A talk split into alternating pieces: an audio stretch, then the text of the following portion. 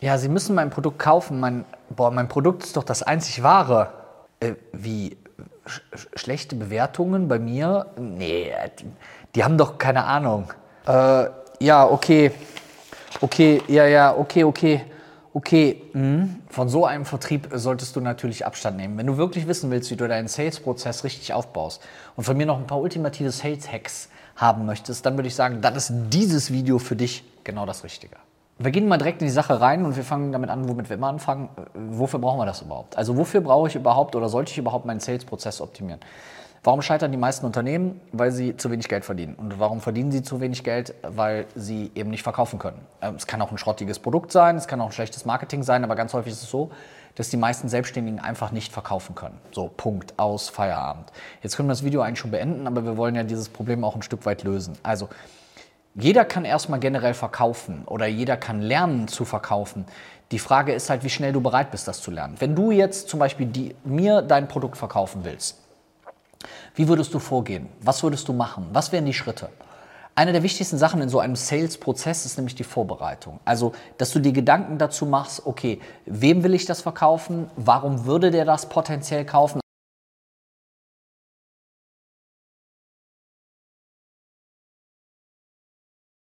Diese Vorbereitung ist extrem wichtig. Wann ist der richtige Zeitpunkt? Was sind deine schlagenden Argumente? Was ist dein unfairer Vorteil? Wie könntest du mit Einwänden umgehen, die dann kommen und so weiter und so weiter? Alles eine Frage der Vorbereitung.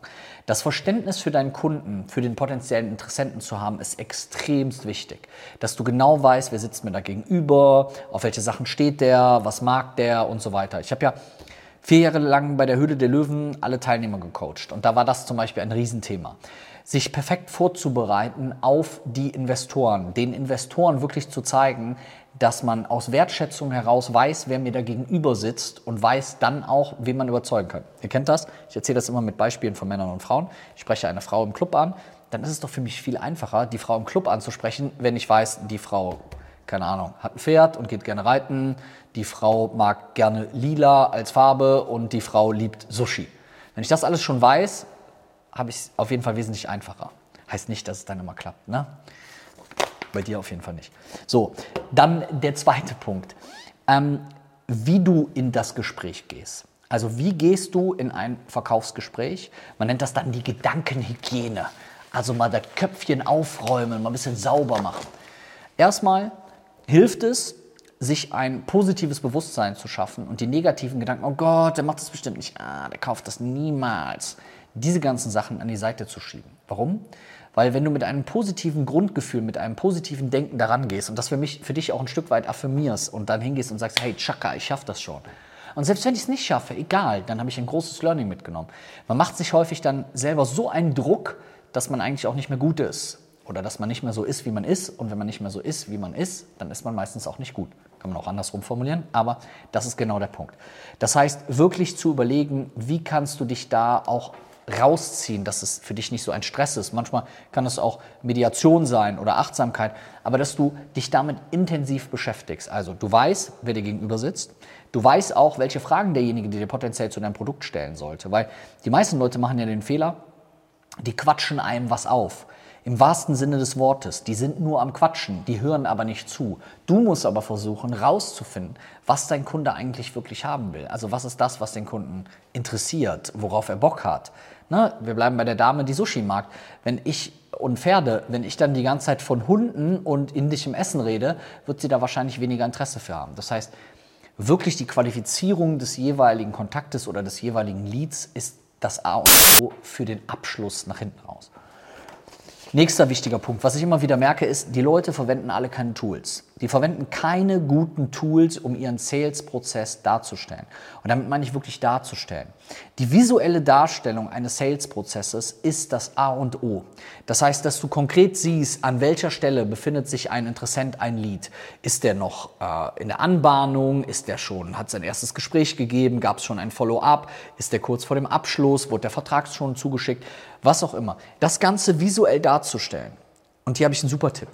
Eine der besten Tools, die ich kenne, mit denen du das machen kannst, ist Pipedrive. Ja, du hast wie so eine Pipe, also wie so eine Röhre, ja, und du kannst all diese Leads, die du hast, visuell darstellen und kannst die dann per Drag and Drop quasi weiterschieben.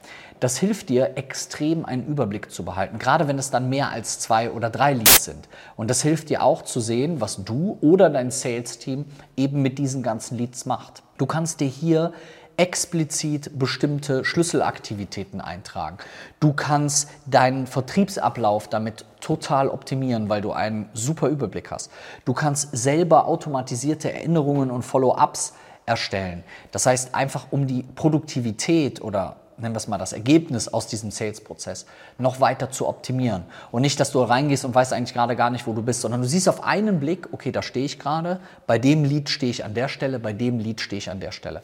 Und das hilft mir extrem, weil für mich ist das Tracken der Links das A und O, um meine Verkaufschancen auch zu erhöhen. Du kannst dir die entsprechenden Notizen zu jedem Lied eintragen. Du weißt genau, wie da gerade der Status quo ist und behältst perfekt den Überblick. Und das muss ich ehrlich sagen, wirklich für einen geilen Preis. Also auch so, dass du sagst, egal an welcher Stelle du gerade stehst, wie weit du bist, ob du es selber machst, ob du schon ein Vertriebsteam hast, absolut bezahlbar. Also, wenn du deinen Vertrieb wirklich systematisieren willst und weg von Glücksmarketing, dann ist das ein Tool, was du dir unbedingt anschauen solltest. Ich verlinke dir das mal hier, wirf einen Blick drauf, nutze es, fang an, Sales professioneller zu machen.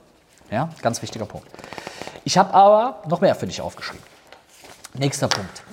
Ähm, ich habe eben schon ein bisschen darüber geredet. Hm, du solltest natürlich auch wissen, wem du was verkaufst. Und dann solltest du auch wissen, wie du dich als Verkäufer auf diese Person einstellen solltest.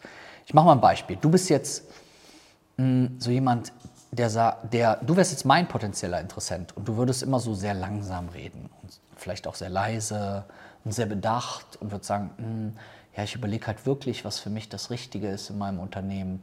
Mir ist es wichtig, da die richtige Entscheidung zu treffen und ich will auch langfristig mit meinem Unternehmen und ich habe auch ein bisschen Angst, dass ich die falsche Entscheidung treffe. Bei mir als Verkäufer passieren da schon folgende Sachen. Erstens, ich merke, okay, ich habe eine super krass unsichere Person. Zweitens, ich habe aber eine Person, die vielleicht eine Entscheidung trifft, die aber auf gar keinen Fall die falsche Entscheidung treffen möchte. Und diese Dinge mache ich mir zu nutzen. Das heißt, ich gehe niemals dahin und sage, ja, hey, hör mal, das ist doch genau das Richtige für dich, lass doch mal Vollgas geben und dann geben wir mal Gas und dann klappt das. Dann habe ich quasi diese Sorge, die mein potenzieller Kunde hat, überhaupt keine Rechnung getragen. Und dann gehe ich hin und sage, kann ich total verstehen. Ich meine, es ist ja auch eine extrem wichtige Entscheidung. Und wenn man eine wichtige Entscheidung trifft, dann sollte man sich auch Gedanken machen, wie diese wichtige Entscheidung aussieht und welche Entscheidung dann auch die richtige für einen ist. Wichtig ist aber, dass man ab einem gewissen Punkt auch eine Entscheidung trifft, um auch voranzukommen. Und dann würde ich vielleicht erzählen, ich habe auch in meinem unternehmerischen Alltag in der Vergangenheit falsche Entscheidungen getroffen, weil ich mich nicht ausgiebig damit auseinandergesetzt habe. Ich habe aber auch in manchen Situationen vergessen, die Entscheidung zu treffen, weil ich mich so lange damit auseinandergesetzt habe und, und, und. Das heißt, ich versuche auch die Sprache des Kunden zu spiegeln. Ich versuche extrem darauf zu achten, was der Kunde mir gerade vermittelt. Und das ist wieder eine Frage des Zuhörens, was viel zu wenig gemacht wird. Also hier zu verstehen, aktiv wirklich zu verstehen, nicht nur zu hören. Was macht der Kunde? Und auch eben entsprechende Fragen zu stellen. Eigentlich startet der Sales-Prozess am Anfang nur mit Fragen. Wo willst du hin? Was würdest du gerne machen? Was wäre dein absoluter Wunschzustand? Wie siehst du die weitere Entwicklung deines Unternehmens? Könnte ich jetzt 500 Fragen geben. All diese Fragen musst du deinem Kunden stellen. Dann schreibst du dir die Antworten auf und dann hat dein Kunde dir eigentlich schon auf einem Silbertablett die Möglichkeit geboten, das Produkt zu verkaufen. Wie? Wir bleiben bei der Frau. Ich frage die Frau, wie stellst du dir eine idealtypische Beziehung vor? Was für, wäre für dich der beste Mann, den du jemals finden würdest? Wie würdest du mit deinem Freund gerne Urlaub machen? Wenn ich die Antworten alle habe, habe ich es doch viel leichter, nachher, ohne dass ich das jetzt fake, aber das eben entsprechend zu tun. Der nächste wichtige Punkt ist, mm, dass du darüber nachdenkst, wie du die Vorteile deiner Dienstleistung bestmöglich kommunizieren kannst. Also wie schaffst du es, die Vorteile, die Benefits, die dein Produkt, deine Dienstleistung mit sich bringen, so darzustellen, erstens, dass dein Gegenüber das versteht und zweitens, dass er auch Lust hat, es dann zu kaufen. Ja? Also ich gehe ja auch nicht zu der Frau, wir bleiben in dem Beispiel. Hey, ich bin Felix, ich bin super nett, ich bin smart, ich bin humorvoll, ich bin intelligent, ich bin groß, ich sehe gut aus. So. Und ab jetzt, komm mit. Das ist zwar auch vielleicht eine Vorteilskommunikation, aber vielleicht eine etwas überforderndere Vorteilskommunikation.